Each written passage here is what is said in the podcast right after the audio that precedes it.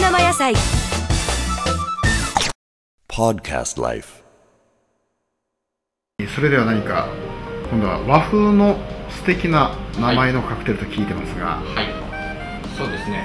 あのまあカクテルというのはこの世界どうしてもあのヨーロッパからとかアメリカから入ってきたものなので、はい横文字のついたカクテルが多いんですが、はいまあ日本の中でも随分そのカクテルっていうのは進化してまいりまして、ええーいわゆる和名日本の漢字で書くようなカクテルだったり、ひらがなで書くようなカクテルだったりっていうのも最近は多くございます。あ今日はそういうカクテルも一つ二つご紹介しようかと思います。はい桜の春と書きまして、欧春というカクテルをはい一人ずつお作りしようと思いはいます。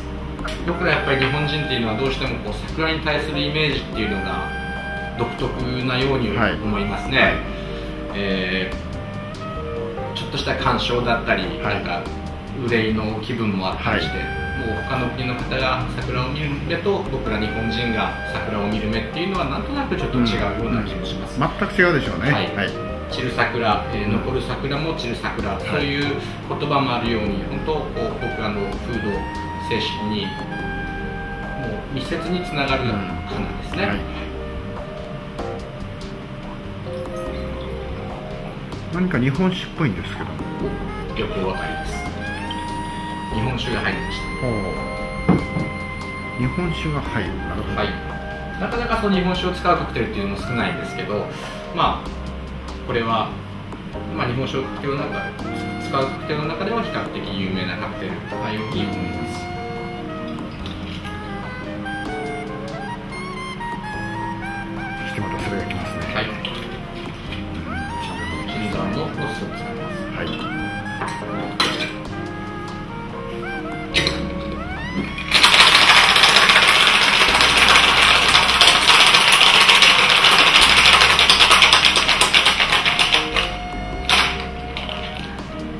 ちょっと遠くなんですが、はい。東北の福島の三春町ってあるんですけど、はい。そこの三春の滝桜っていうしだれ桜のものすごく大きいのがあるんですよ。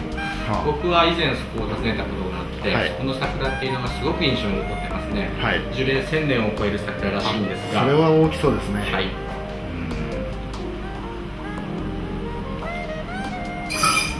もしかしたらそれは桜の花の塩漬けですかね、おー綺麗ですねもう今にも飲みたくなりますね。今の季節ならではですね。うんですね。お待たせいたしました。はい。大春です。大旬ですね。はい。This program is presented by Podcast Life.